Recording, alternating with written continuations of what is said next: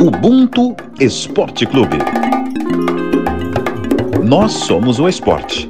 O esporte somos todos nós. Fala pessoal, Ubuntu Esporte Clube na área e o assunto de hoje é futebol é favela.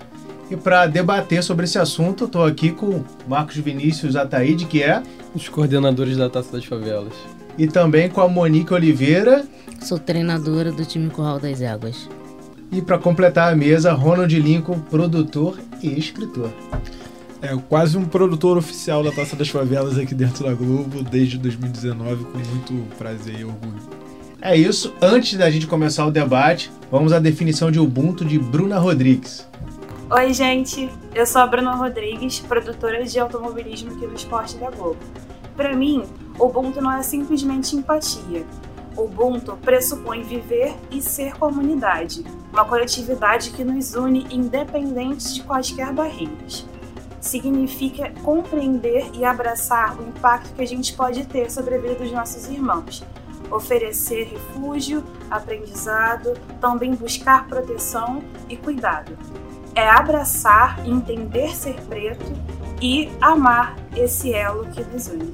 Então, Marcos, falando, vou até aproveitar essa definição aqui da Bruna, o finalzinho que ela falou, amar e a união do povo preto, para você falar como é que veio essa ideia aí da, da CUFA de lançar a Taça das Favelas, a CUFA que tem é, em torno aí de 20 anos aí de, de vida, e a taça está na 11 edição né, esse ano.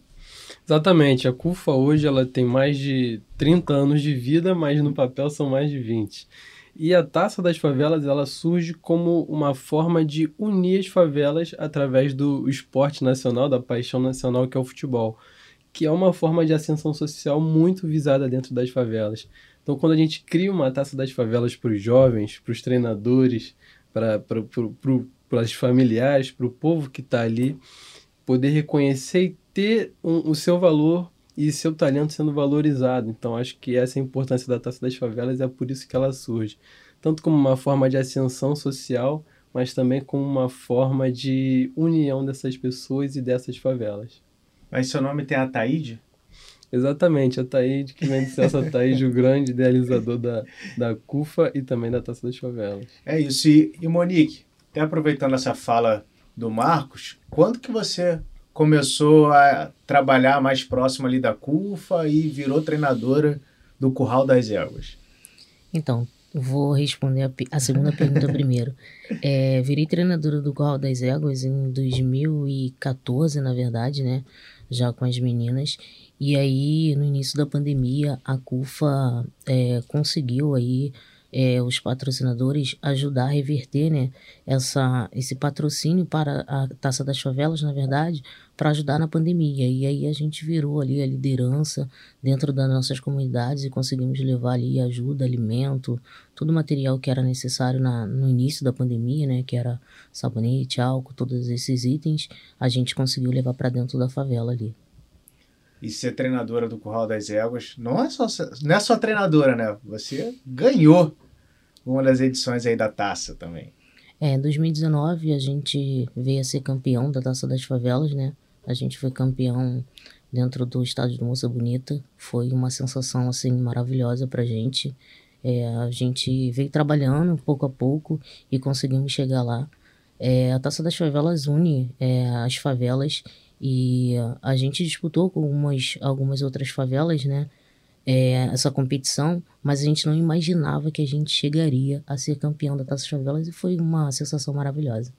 Ó, o Ronald está ouvindo aqui, mas o Ronald, você vai fazer pergunta também. Você está no, papo, no papo comigo, não, com tá, certeza. Porque você, de dúvida aqui. Você é cria do Jacarezinho, virou produtor da, da TV Globo. Quantas pessoas do Jacarezinho é, vê, vê você como também referência, né? E você presenciou muita coisa desse crescimento da, da Taça das Favelas, que você quase um produtor exclusivo da taça aqui na Globo. E se pudesse falar também dessa sua experiência. Uhum. É, eu, como vários jovens é, de favela, também sonhei em jogar futebol. É, acabei não conseguindo virar profissional, sou um mero peladeiro, mas hoje eu consigo trabalhar com jornalismo, com jornalismo esportivo, e eu fiquei muito feliz quando me deram a oportunidade de cobrir a Taça das Favelas, assim, né? É quase um não trabalho, pela forma que eu faço, assim, com, com felicidade e tal. E a gente, o Diego também tá nessa parceria, né, contando várias histórias de favela, assim, de times de favela, de, de sonhos ali. E o que mais me chama na atenção da Taça das Favelas é exatamente isso que o Marcos falou, essa possibilidade de integração, né? Porque, enfim, fala-se muito da favela na conotação negativa de violência, mas você aí chega e pega duas favelas que, às vezes, por causa de uma questão de tráfico de drogas, que não tem nada a ver com, com os moradores comuns, que às vezes as pessoas que moram de um lado da rua não falam com as pessoas que moram do outro lado da rua por causa de conflitos ali. Só que você chega ali no, no campo de Realengo ali e tá todo mundo junto, todo mundo jogando, seja, sejam os jogadores ali dentro das quatro linhas, quanto as torcidas na arquibancada e tá todo mundo confraternizando. E é, essa é a essência da, da favela, né? É essa confraternização, é todo mundo igual, vive as mesmas dificuldades, as mesmas alegrias, e ali a gente está podendo, sei lá, comemorar isso, festejar, celebrar. E muito por causa do trabalho da CUFA ali, altruísta, de fazer essa conexão e uma possibilidade de a gente imaginar no futuro é, que seja assim também dentro da, das comunidades ali que hoje tem uma, tem uma rivalidade, né? Isso eu acho que também é uma definição de Ubuntu, né? Já lança uma pergunta, já que você tem várias. É. Não, aí eu queria perguntar para o Marcos exatamente isso, assim, como é esse trabalho com, a, com as favelas ali para gerar essa conexão, esse clima de, de paz, esse, enfim, para passar essa mensagem amistosa ali dentro do futebol e dentro do, enfim, da taça.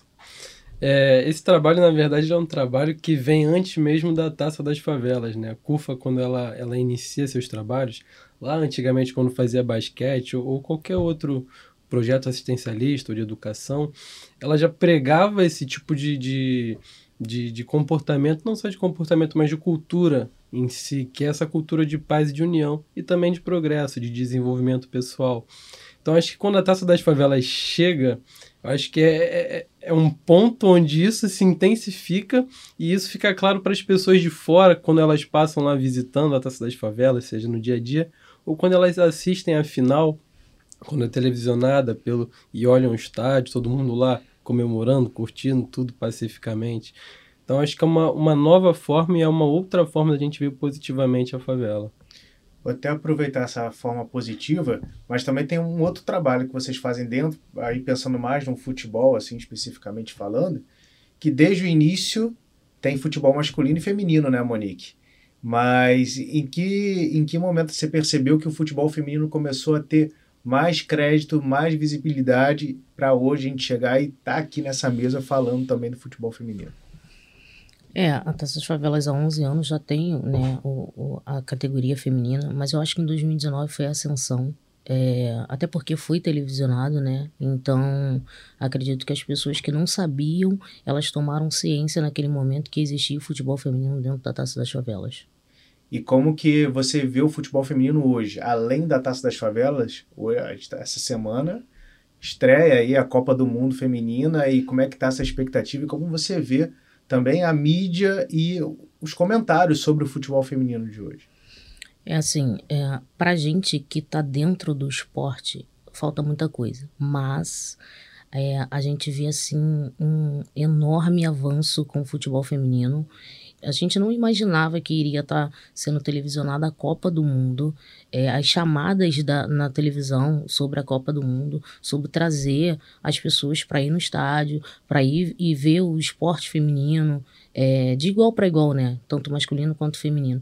Então tá assim, sendo uma coisa maravilhosa para a gente, da gente ligar a televisão e simplesmente ver lá uma reportagem em relação ao futebol feminino e convidando a todo mundo para curtir um pouco mais desse esporte que também é lindo eu vou continuar aqui no tema futebol feminino, porque eu vejo uma importância também muito grande da, da taça, dos times que participam da taça, que é o seguinte: a gente sabe que os clubes, mesmo de Série A, muitas vezes não têm a estrutura para formar atletas, né? E aí a gente vê ti, os times da Taça das Favelas indo lá na, no, no, foco ali do início do, do futebol. A gente pega o, o time do, da Favela do Sapo do ano passado. A jogadora que faz o gol do título é uma menina muito novinha ali, que está na formação, que dificilmente um clube vai chegar, chegaria a ela tão cedo e ela apareceu na televisão ali, abriu portas para no futuro chegar a um clube, talvez ser profissional. E aí eu queria saber de você, Monique, é, como você vê a Taça das Favelas como um local de formação e de, talvez um trampolim ali para empurrar essas meninas para o futebol profissional? É, a Taça das Favelas realmente ela é um salto, né? Porque hum, a gente, eu tenho meninas lá jogando que já fizeram teste em algum clube, mas não passaram. Mas jogaram na Taça das Favelas, foram vistas e foram convidadas pelo mesmo clube do qual elas já fizeram teste. Mas só porque elas jogaram na Taça das Favelas, tiveram destaque dentro de algum jogo e aí elas foram notadas diferentemente. Então, realmente, a Taça das Favelas é um trampolim de futebol feminino e dá oportunidade assim para as meninas da favela que não têm condições. Porque até para você ir para um clube fazer um teste, você precisa ter uma roupa adequada, você precisa ter um exame e a taça das favelas ela te dá essa opção, porque quando o clube te olha, você já consegue ir para o clube com tudo isso. Então é realmente diferente. É, eu vou até reforçar essa tecla aí. Eu queria que você pudesse falar com mais detalhes ainda é, dessa questão de você ter oportunidade num clube.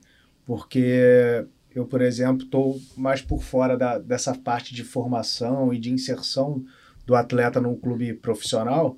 Queria que você pudesse, e talvez os ouvintes também, né? Então, queria que você pudesse falar um pouco dessa dificuldade, né? Porque é uma, é uma, é uma diferença também de pessoas criadas em condomínio e pessoas criadas na favela.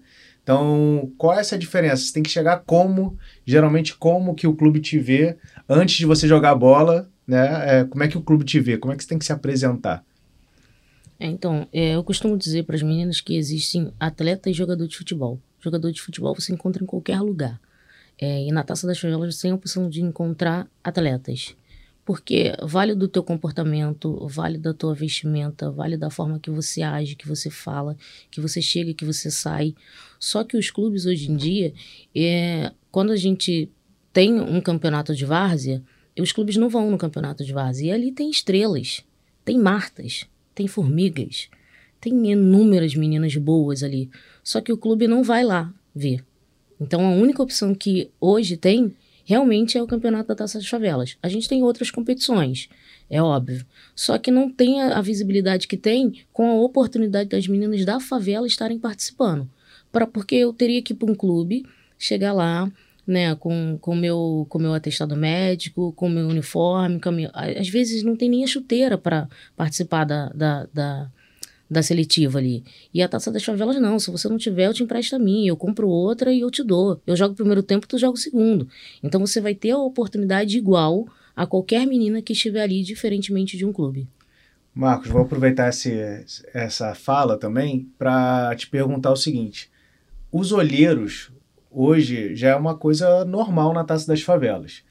Essa articulação com os olheiros veio depois que a Taça das Favelas ganhou mais visibilidade, ou quem organiza a Taça das Favelas foi nos clubes de uma maneira assim, ah, eu quero que o, o meu campeonato seja visto por esses clubes. Então eu vou até esses clubes e falar assim, ó, esse campeonato é importante, que vai fazer diferença para você botar um atleta bom aqui. É, como é que foi esse tipo de situação? Vocês foram até lá ou os clubes começaram a perceber que a Taça das Favelas era um celeiro? Só um, um adendo aqui rapidinho. Na última final, eu lembro que tinha olheiro em vários jogos, mas na final tinha gente de Flamengo, Vasco, Botafogo, Fluminense, Atlético, Atlético Mineiro. Ga, é, Galo, tinha gente, tipo, tinha time do Brasil todo. Ali. de São Paulo. É, isso aqui no Rio de Janeiro para ver a final do Rio de Janeiro, assim, imagino nos outros lugares. Mas é isso, pode responder, Marcos. eu acho que, é, é, na verdade, é mais, vem mais do reconhecimento desses olheiros e desses clubes no potencial do, da Taça das Favelas. Eu acho que a Monique falou muito bem quando ela diz que esses olheiros não estão presentes em todos os campeonatos de várzea, campeonatos de favela ou até mesmo no campeonato de condomínio. Mas quando você tem uma competição chamada Taça das Favelas que está reunindo todas essas favelas, esses campeonatos, essas seleções, porque acho que é importante a gente deixar claro para o ouvinte que nem, não, talvez não, não saiba como funciona. Mas a Taça das Favelas não são times de favelas, e são sim seleções que representam aquela favela. Então, a gente tem ali os melhores jogadores daquela favela que passaram por uma peneira de mais de 400, 200 pessoas participando. Então, ali representando a, a nata daquele local. Então, quando a gente tem uma, uma competição que reúne isso, que reúne esses jogadores, fica muito mais fácil para um olheiro ir lá e estar tá acompanhando o campeonato todo final de semana. Então, por exemplo, nesse último final de semana que começou a Taça das Favelas, a gente já tem ali os olheiros do Vasco, do Botafogo, do Flamengo, do Fluminense, acompanhando os jogos e fazendo suas anotações para ver quem que eles vão chamar para conversar depois. Mas eu acho que esse reconhecimento aumentou de fato quando a gente teve o destaque de um dos jogadores que, que, que surgiu na Taça das Favelas, que foi o Patrick de Paula, que foi jogador do Palmeiras, que é multicampeão no Palmeiras, se transformou na contratação mais cara da história do Botafogo.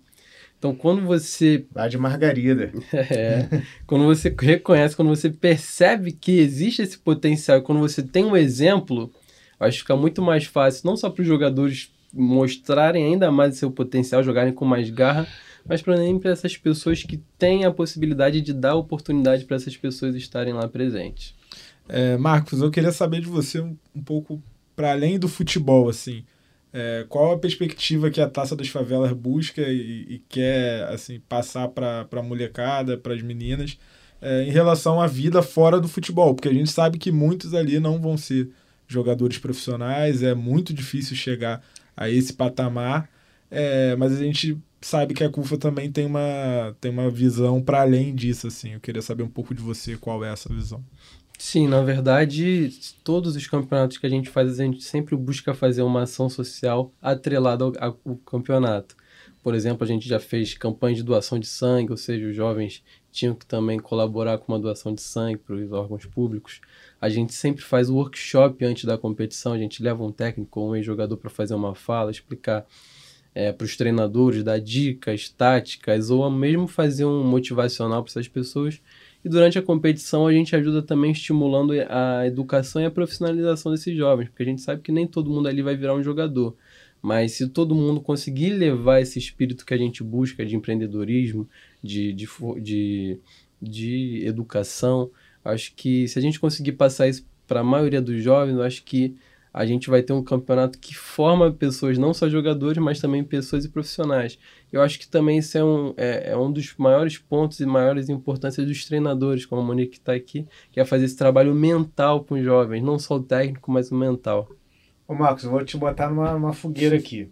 É, o que, que você é, gostaria de saber da Monique? Que ela, que geralmente isso não tem muito, né? É muito difícil, apesar de vocês estarem no mesmo evento e participarem, vocês são de áreas diferentes. Sim. E provavelmente vocês não tiveram ainda a oportunidade de conversar. Então, o que, que você gostaria de saber da Monique nessa trajetória dela? Porque, até perguntando também, porque a gente estava vendo umas imagens aqui do Curral sendo campeão em 2019, ela já estava tipo assim, ela já tá, tipo, já muda o, o astral dela, o, o olhinho brilhando e tal. O que, que você gostaria de saber da Monique é, em relação à vida dela, já que a gente está falando além da Taça das Favelas, né? Vida dela e como que ela enxerga esse futebol. Ganho, agora, agora eu posso fazer as perguntas. Vai, lógico, lógico. Depois vai vir a volta. então, Monique, eu acho que eu gostaria de saber como é que é o seu trabalho especificamente com as jovens, com os jovens que, que participam, tanto antes em, em etapa de peneira, mas também durante a competição. Como é que você faz para deixar todo mundo focado ali no título, ninguém ficar com excesso de confiança? Como é que é esse trabalho com os jovens? Eu acho que é o, o que me dá mais curiosidade. É, na verdade o trabalho é fácil. É fácil porque eu aprendi isso a minha vida toda, né? Eu tive bons professores, então aprendi que a gente tem que estar sempre com os pés no chão. É, embora a gente estava lá já ganhando, a gente é, o tempo todo a gente tem que ter camaria, a gente tem que se dedicar o tempo todo. É, além de treinador, eu acho que eu sou um pouco mãe ali daquela galera, uhum. porque em 2019 minha faixa etária de idade era mais adulto. E hoje eu já tenho até o sub-15, né? Por conta da, da taça, a gente ficou em ascensão. Então todo mundo procura a gente. A gente tem o sub-15. E aí eu tenho que fazer ainda o trabalho da escolinha. E vem aqui com a tia Monique. E não, não pode fazer isso, não pode xingar o coleguinha, não pode. Então é, é tudo assim, sabe? A gente vai tentando colocar na mente delas. E não só as mais novas, não, as mais velhas também. Não é por esse caminho. É, esse é o caminho, o futebol vai te trazer. A gente conseguiu trazer jogadoras que estavam aí, é, diga-se de passagem, perdidas, na verdade. E a gente tem aí duas meninas que a gente conseguiu trazer de volta para o futebol, inclusive uma delas vai jogar comigo esse ano. Em 2019 a gente trouxe uma delas também. Eu acho que não tenho problema em dizer que a Yasmin, ela estava é, desanimada do futebol e a gente conseguiu trazê-la e ela foi aí destaque da Taça Chavela 2019. Então o trabalho é, é ali de formiguinha, é o básico mesmo, sabe? É você mostrar o caminho que eu acho que é certo. Porque nem, nem, nem sempre eu também vou saber o caminho certo, mas é o que eu acho, é o que eu acredito. Então a gente vai tentando mostrar o melhor caminho para cada uma ali. Faz a volta. é, vamos lá. Então, o que que vocês. Vou falar do futebol feminino, óbvio que eu vou puxar a sardinha, né? O que que vocês é, buscam em relação ao futebol feminino em, sobre os olheiros. Eles vão lá e eles olham muito mais o masculino do que o feminino. O que seria possível fazer para que esse olhar voltasse um pouco mais para o feminino? Eu acho que isso vem um pouquinho da, da questão da evolução que o futebol feminino está tendo agora, né? Eu acho que conforme os clubes, é, na verdade a sociedade em geral, eu acho que é, é um pouco mais, não é só uma questão de clube em si, mas é em sociedade em geral. A gente faz a Taça das Favelas pro futebol feminino desde 2012, mas como você mesmo estava falando, o feminino só ganhou um destaque agora, depois que foi televisionado. Então, acho que conforme a sociedade ela vai dando mais atenção, vai dando mais destaque ao futebol feminino, esses olheiros naturalmente vão estar tá lá para para também estar tá buscando personagens de futebol feminino. Mas a boa notícia é que já tem algumas pessoas de futebol feminino que já foram até campeões no, na, na, na, nas competições de, de Série A, mas eu acho que de fato ainda falta um, um pouco do, dos olheiros eles estarem mais focados no futebol feminino, sim. Eu acho que é um ponto de atenção que a gente tem que trabalhar de fato, porque a partir do momento que eles estão lá representando esses clubes, eu acho que se a gente estiver fazendo mais incentivos com eles, conversando mais com eles, mostrando a potência dessas meninas, eu acho que sim, de fato a gente consegue trazer mais gente de lá. Eu acho Vou que... até aproveitar que. É, eu não sei se você ia falar sobre isso, mas no ano passado, o técnico do Flamengo, ex-técnico do Flamengo, né? Ele tava para ver o jogo do futebol feminino na final. Ele tava e tinha umas duas ou três jogadoras do Flamengo Sim. que estavam ali também acompanhando o jogo na final. Era a Darlene, Sim. campista, e a Rayane, que é a lateral. Uhum. As duas com passagem na seleção, se não me engano. É, agora a gente vai ter que fazer aquele Google aqui para confirmar, mas creio que sim. Então, assim, mas eu não via. Eu não vi olheiros especificamente, né? Porque é, eu acho que é essa é a ideia, no focado feminino no feminino. É diferente. Os olheiros tinham muitos, mas estavam mais de olho na, na final seguinte do que na final feminina. Sim. Mas o, o, o então técnico do Flamengo, né? Que agora me fugiu o nome, que ele saiu já do, do comando do Flamengo, ele estava lá de olho para buscar, eu até entrevistei, é, para buscar o, alguém, um novo talento ali o, do futebol feminino. Então, eu acho que já começou esse olhar. Uhum. E esse ano, como é ano de Copa, né? Que 2019 foi ano de Copa. É o momento. É o momento também. Né? Assim, eu não falo nem em relação ao meu time, não, porque como a minha categoria era uma categoria mais adulta, a gente sabe que a dificuldade de você entrar num clube com uma idade já avançada é um pouco mais difícil. Tanto que duas meninas minhas foram realmente destaque, foram procuradas por clube, só que a idade já não permitia mais delas entrarem no clube para tal competição que elas iriam disputar. Mas hoje a Taça das Favelas tem muitas meninas mais novas, inclusive a, o Sapo de Camará, a maioria das meninas são bem novinhas. Então acho que deveria olhar um pouco mais para as meninas mais novas, sim. Eu vou até aproveitar esse lance também, porque você. A gente eu acompanhei a Taça das Favelas, né? Tenho acompanhado. E eu sei que existe uma diferença também dos times masculino e feminino. O masculino tem um limite de idade Sim. e o feminino ainda é em aberto. Né? Então, acho que para as pessoas terem uma noção, né, o porquê que também. Os olheiros geralmente buscam pessoas mais jovens, né?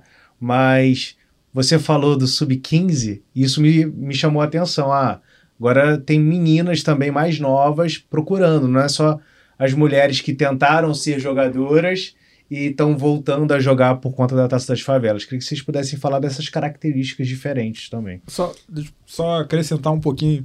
É, não, o que eu acho interessante também tem essa perspectiva com essa molecada um pouco mais nova, mas no futebol feminino eu acho interessante essa possibilidade de é, mulheres mais maduras também estarem jogando. Hoje vai até ao ar, vai ser exibida uma reportagem no RJ2 da noite sobre o time de Nova Sepetiba. Até e tem uma das jogadoras que tem 47 anos, a Cida, que é uma pessoa que incentiva muito futebol é, feminino ali, é uma pessoa muito importante. Ela já não tem perspectiva de ser profissional, mas está ajudando o sonho de, de outras meninas ali. Então, se pudesse acrescentar também essa possibilidade de, de, de pessoas que não têm essa perspectiva de ser profissional, mas que têm a possibilidade de jogar na taça. Só um parêntese, o técnico do Flamengo é Luiz Andrade, o Bruno Mesquita, produtor, me mandou aqui. Valeu, Bruno.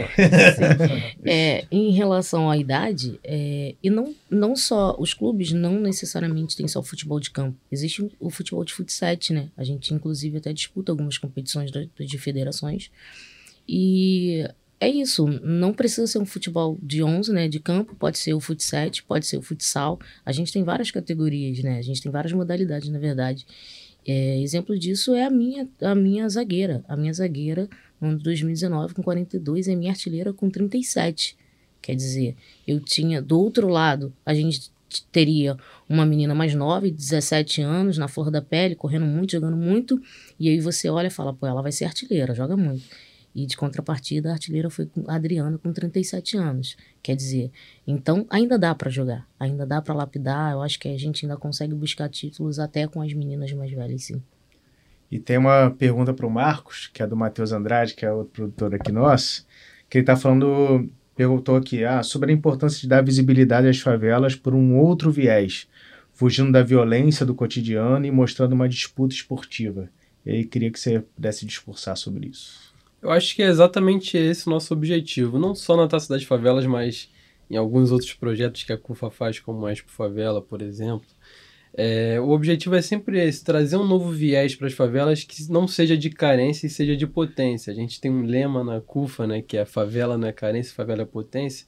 Eu acho que esse é sempre o nosso objetivo, que fica escancarado com a Taça das Favelas, que é mostrar uma nova realidade, mostrar uma ascensão para essas pessoas. Eu não sei que quem lembra da final de 2019, quando o Ronald foi ali o melhor jogador, fala, conta brevemente ali a, a, passagem dele, né? Que quando, quando sai notícia da favela dele era sempre uma coisa ruim, mas agora ele estava mostrando um, um novo lado, uma notícia boa da favela dele. Então, eu acho que esse é o nosso foco, sim, esse é o nosso objetivo que é trazer um novo viés através de ascensão, de integração, de família.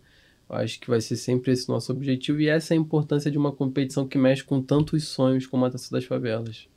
Vou até aproveitar também, obviamente, que a gente está falando um pouco fora do futebol.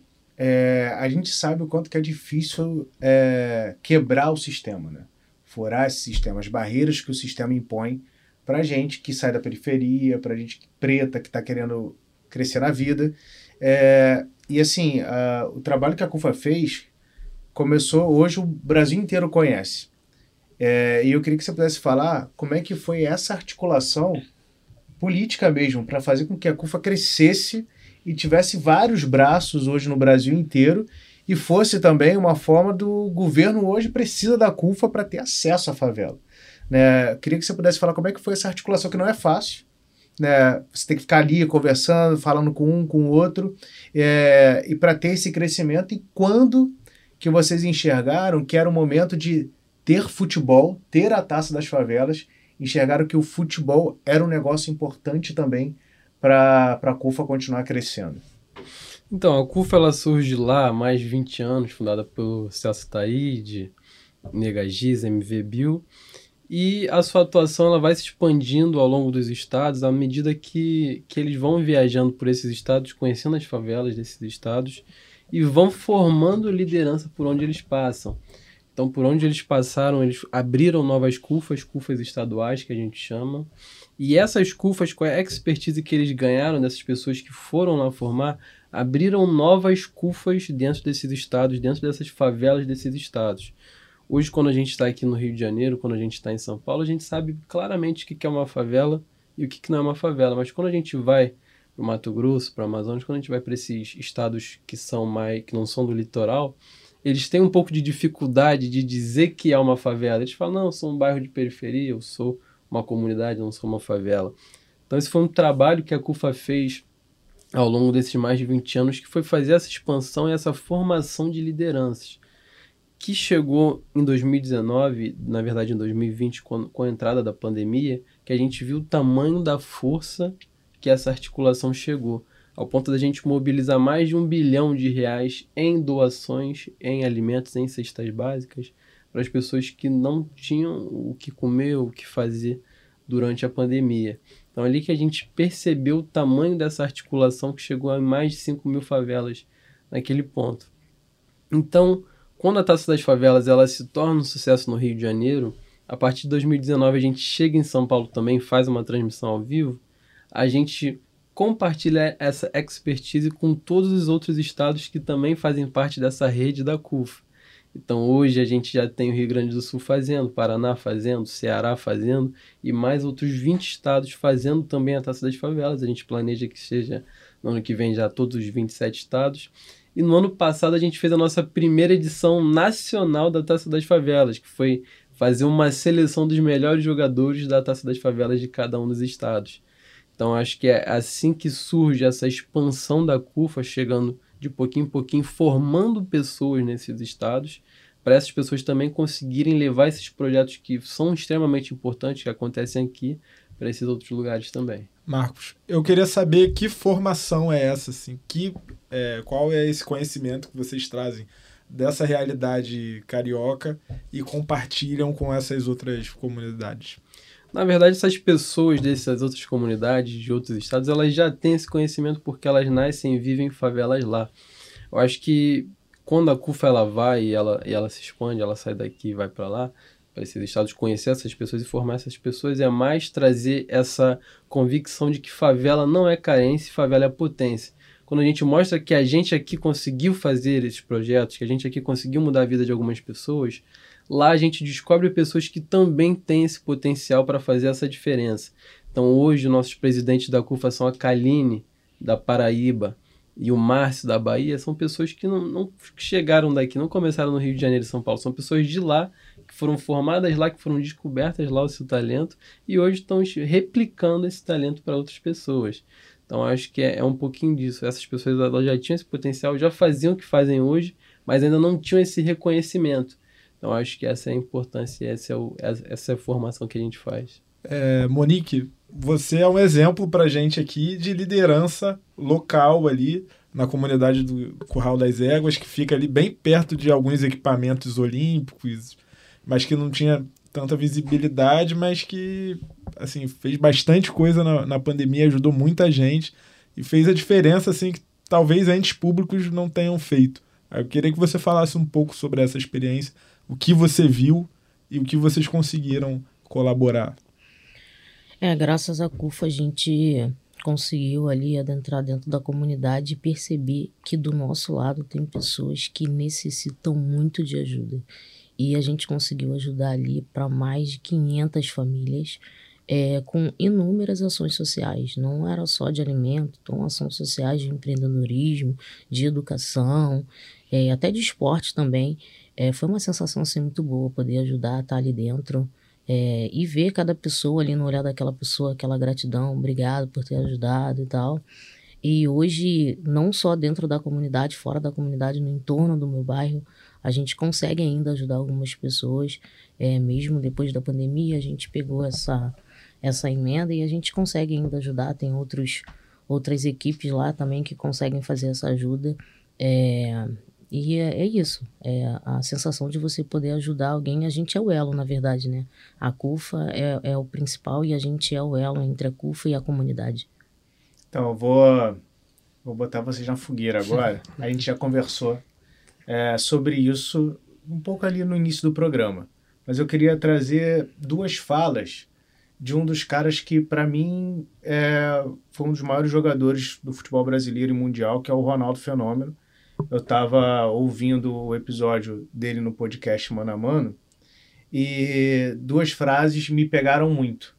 Porque eu tinha uma visão, e aí eu vi a visão dele, que hoje é empresário, enfim, também tem uma, um trabalho de formação é, de projeto social, de pessoas e tal. E aí ele falou a seguinte frase, eu queria que vocês debatessem, tá? É, concordando ou discordando é, da frase dele. Eu acho que vale trazer isso à tona. É, ele falou: a base é aberta. Peraí. A base é aberta, os clubes abrem peneira para que todo mundo tenha espaço. E ele falou que a diferença ainda é o talento na hora de pegar um jogador e investir nesse jogador. É, queria que vocês pudessem falar sobre isso, se concordam ou discordam, é, porque ele respondeu isso depois da pergunta que o Mano Brown fez sobre o Ronaldo. Você não acha que hoje tem muito mais gente precisando de empresário para chegar a ter, a ter acesso? E aí o Ronaldo falou que no Cruzeiro é diferente, ele ainda pensa que e fala para as pessoas, instrui as pessoas que, ó, aqui o talento é que vai fazer você subir ou não subir. É, enfim, queria que vocês falassem sobre isso, sobre essa abertura. Vocês enxergam ainda que os clubes abrem para a peneira de uma, uma forma frequente ou não é tão, tão assim? Eu super discordo, senão eu estaria indo ao contrário do que eu já disse. E não é só no feminino, no masculino também. Não tem essa abertura, não tem. Porque se tivesse é, os talentos da, da, favela, os talentos dos campeonatos de várzea, teriam a mesma possibilidade de fazer um teste em alguns clubes. É, Pode-se ter uma grande oportunidade, mas ainda é muito pouco a oportunidade dos talentos mesmo mostrarem que tem talento. Ainda é muito pouco. Eu discordo também em parte, mas eu acho que eu discordo mais na questão de igualdade de. Sim, ainda tem uma abertura até certo ponto para essas oportunidades, mas eu acho que os jovens da favela eles não têm talvez condições às vezes de chegar lá, ou então não tem uma chuteira boa, adequada, não tem uma caneleira para se proteger, e não tem principalmente a instrução que vem da base para poder ter um mental bom, porque hoje em dia não é só técnica e talento, a gente sabe, tem que ter um mental para chegar lá, entrar lá e continuar lá. Não basta também só passar, você tem que continuar lá. Então, acho que por mesmo que a, a abertura seja igual que todo mundo possa fazer, eu não sei se é isso. Eu acho que ainda tem diferenças que distanciam essas pessoas que vêm da base, não só no ponto de chegada. É, não queria dar minha contribuição também. Puxando pela taça das favelas mesmo, o Ronald, que foi o craque da taça de, de 2019, artilheiro, pô, joga muito assim, talento nato. Ele, ele até chegou ele, a virar jogador do Flamengo, assinou um contrato de formação com o Flamengo, depois assinou um contrato profissional com o Grêmio, está em vigor esse contrato, mas ele está emprestado ao Ipiranga do Rio Grande do Sul.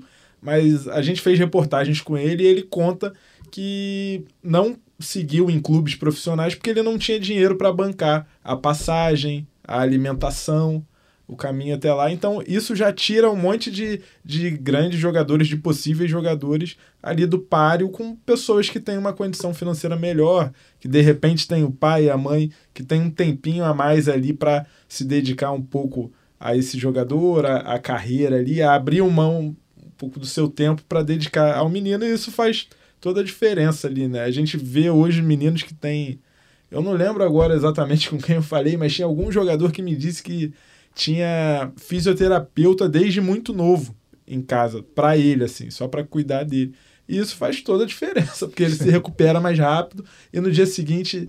É, não, não é um menino, desculpa. Foi no podcast do Diego Ribas é, o Gabigol fala isso. Ele fala que desde muito novo ele tinha um fisioterapeuta ali à disposição. Tudo bem, o Gabigol também é um cara que veio de origem humilde, mas eu Foi acho investido, que, né? É, fizeram um investimento é, em favor dele, porque sabiam do potencial. Mas tem outros jogadores com potencial que não têm esse investimento e que vão acabar ficando para trás, né? É, eu também fiz uma matéria recentemente com o Alexander do Fluminense é um jovem que está se destacando muito. Infelizmente está machucado agora, mas espero que ele volte a jogar logo, porque ele joga pra caramba. E a mãe dele estava contando que eles saíam do Morro da Primavera, que é aqui na zona norte do, do Rio. É, ele saía às 6 horas da manhã, ia para a escola, e de lá ia para Xerém, que é outra cidade, e à tarde voltava para Laranjeiras para jogar futsal no Fluminense também, para meia-noite estar tá chegando em casa com possibilidade de ter tiroteio e ainda tem esse risco de violência, tá num lugar mais vulnerável. E, pô, ele hoje consegue ser jogador de futebol, tá dando um conforto para a família, mas pô, o que, que ele passou para chegar até ali, né? Então você pode abrir quantas pereiras você quiser que precisa de todo esse outro suporte que aí também não depende só do clube, né? Depende da sociedade como um todo, é, dos entes públicos também. Quer falar, mas eu... pode falar, mãe. É, e aí, como depende de outras pessoas, é, eu sempre falo que a gente começa uma casa pelo alicerce, né? Então, os projetos sociais, né, essas competições básicas, os projetos sociais deveriam ter essa junção com alguns clubes e aí eu acho que facilitaria um pouco mais. Se eu tenho um projeto social lá onde eu dou aula, de segunda, quarta e sexta, e eu tenho um clube que, olha, Monique, eu vou vir aqui pelo menos uma vez na semana para olhar os seus jogadores, e a gente vai averiguar, a gente vai ver se ele tem uma competência para a gente levar ele para um clube. Pra... Eu acho que ficaria um pouco mais fácil. Eu acho que deveria haver essa junção com os projetos sociais. Agora eu vou para outra frase. Futebol é um negócio ou é talento? As duas coisas. Eu acho que o futebol é um negócio, mas você tem que ter talento. Concordo com a resposta da Monique. Eu acho que hoje o futebol é um negócio que depende do talento, né? É, a gente dá para ver pelo que os clubes estão se tornando hoje em dia que o futebol já virou um negócio, né? Antigamente era paixão, hoje é uma paixão para os torcedores e negócio para quem está lá dirigindo. É um desafio, né? É, assim, é, é um negócio. A gente está aqui porque é um negócio que, é um que, negócio. que rende empregos para muitas pessoas, mas é, às vezes a gente vê um pouco o foco sair do, do, do talento, assim, para ir para um lado um pouco mais pensando em mercado. Mas é um desafio continuar focando no talento, no talento nato que nós brasileiros temos mas também é importante uma certa profissionalização também para estar tá disputando é, pau a pau com, com outros lugares do mundo, né? Mas é um desafio equilibrar talento e negócio. É isso, galera. Poxa, estamos encerrando, estamos chegando ao fim, o papo foi bom. Mas antes eu queria um depoimento de cada um falando sobre a frase futebol é favela o que, que isso representa para vocês, o que a favela representa, o que o futebol representa na vida de cada um de vocês. Pode começar, Monique. Futebol é minha vida, na verdade. Futebol é uma paixão. Eu joguei bola durante muito tempo e quando não pude mais estar dentro das quatro linhas, eu decidi estar dentro do futebol mesmo sendo fora das quatro linhas. Então, eu digo que futebol é minha vida e hoje estar tá aqui para mim foi assim um convite sensacional, até porque hoje é o dia 19 de julho, comemorando o Dia Nacional do Futebol. É, e é isso, futebol para mim realmente é minha vida, é minha paixão. Eu faço porque realmente eu amo. Futebol para mim também é uma paixão. Infelizmente não tive o talento nos pés que a Monique teve. então consigo contribuir de uma outra forma que é ajudando outras pessoas a irem realizar o sonho de ser um jogador de futebol. Futebol para mim é uma paixão muito grande também. Ô Ronald, futebol tem a ver com digitimia? Não, tem demais, tem demais. Digitimia é o livro que o Ronald escreveu e aí por isso que eu fiz essa pergunta um pouco mais particular para ele nesse sentido. É, assim, eu escrevi um livro de, de contos e tal, sobre histórias de moradores de, de favela ali. E tem os dois contos aí que são é, relacionados a futebol, que são. A, Sabe ela... de qual? Qual conto? Sim, um é Garrincha, é um nome bem sugestivo, e o outro Jogador Caro, que é um, um termo, uma expressão que a gente usa bastante em favela ali, que fala exatamente sobre crianças e jovens com sonho de, de futebol ali, que remete muito é, à minha infância, e as dificuldades também para para se tornar jogador profissional, né? Especialmente no, no jogador caro, é sobre um atleta que se destaca num clube grande, mas está para ser emprestado porque não teve tanta oportunidade. Ele está com receio de, de ser visto sei lá, como um fracasso para a favela dele, precisa ver um primo dele falar assim, ó, Cara, não, não, você não é um fracasso. Pô. Você tá levando o nome da nossa favela pro, pro Brasil todo. Você aqui, é, para as crianças, você é mais importante do que os criminosos. Então continua aí na, na tua fé, no teu sonho. É o Binão, o Binão. É, o Binão, o Binão. então, é, é um pouco disso, né? Que o trabalho de vocês faz ali, que é de colocar em evidência essa, esses meninos, essas meninas e dar um, um outro significado para o que muita gente pensa que favela é, né? Que é carência, mas não, é, é potência que nos trouxe até aqui. E aí, para terminar também minha fala, eu faço convite para quem está assistindo a gente para acompanhar é, a, a, nossa cobertura da Taça das Favelas. A gente vai fazer é, muitas reportagens aqui sobre o Rio, vão rolar também nos outros estados e também tem transmissão né, no fim do. Sim, 18 em novembro, de, é novembro. 18 de né? novembro, nossa transmissão da Taça das Favelas, da grande final da Taça das Favelas, feminino e masculino. E tem edição nacional esse ano também, né? Vai ter em dezembro. É isso aí. É, então acompanha a gente, sabe que vai ter talento lá, vai ter possibilidade de daqui a pouco um jogador que você viu na Taça das Favelas pintar no, no seu clube de coração aí. É Acho isso. que vale a pena. É isso. Obrigado, gente. Obrigado a todo mundo que acompanhou a gente até aqui, nos ouviu. Sigam a gente nas redes sociais, Ubuntu Esporte Clube. E é isso, Taça das Favelas. Um gol Um pra gol pra toda, toda a vida. Pô, é, agora sim. Ainda. Valeu.